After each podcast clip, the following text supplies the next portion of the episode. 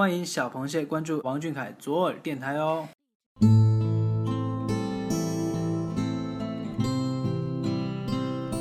Hello，大家好，今天是二零一六年七月三十一号。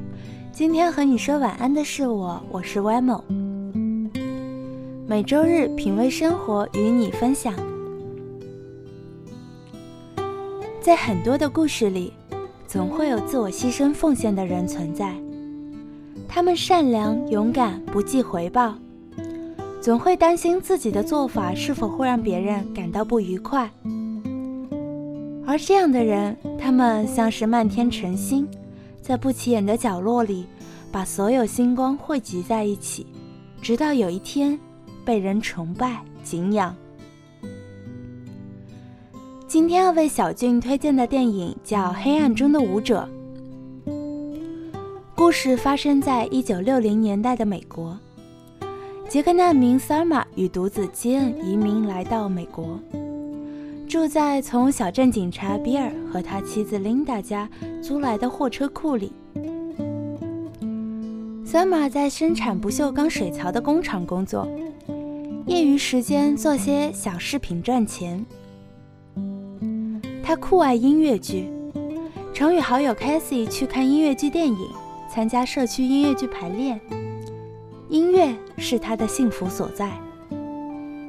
他时常沉浸在从生活中单调乏味的响声而幻想出来的音乐节奏中，他脸上常常挂着甜美而单纯的笑容。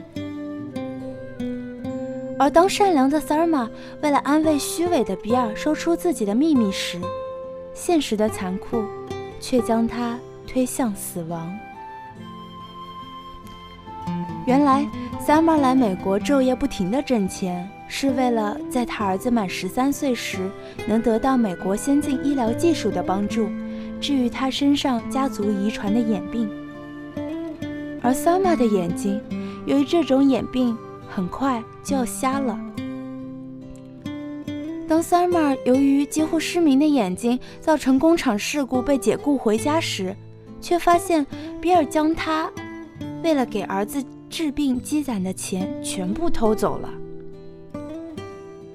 当善良的 Sama 只身找到比尔索要自己的钱时，却遭到了比尔的污蔑与栽赃。Sama 在和比尔争夺钱包时，比尔的枪走火射中他自己。受伤的比尔欲借 Sama 的手自杀，而死握钱包，逼迫 Sarma 将自己杀死。三马因遵守诺言，能让儿子得到治疗，拒绝在法庭上说出真相，被判一级谋杀，一周内执行绞刑。朋友发现实情，想翻案的努力也未能改变萨尔玛为了留钱给儿子治病而宁愿自己一死的决心。最终，萨尔玛的生命在他。《Death R》的歌声中戛然而止。《黑暗中的舞者》是丹麦杰出导演拉尔斯继《破浪而出》《白痴》后的金星三部曲的最后一部。据说拍摄这三部曲的灵感来自一则他最喜欢的童话故事：一个小女孩去森林中游玩，她手里有面包。口袋里有玩具，但一路上她愉快地把所有的东西一件件给予周围的人。最后，她什么也没剩下，一贫如洗。可他说：“我一切都会顺心如意，一切都将完好如初。”拉尔斯以这个自我牺牲奉献的角色当范本，塑造了黑暗中的舞者。里坚强而乐观的 Sarma 的形象。或许每一份职责都有要承担起来的重任，然而职责并不能一味的付出与心安理得的收获。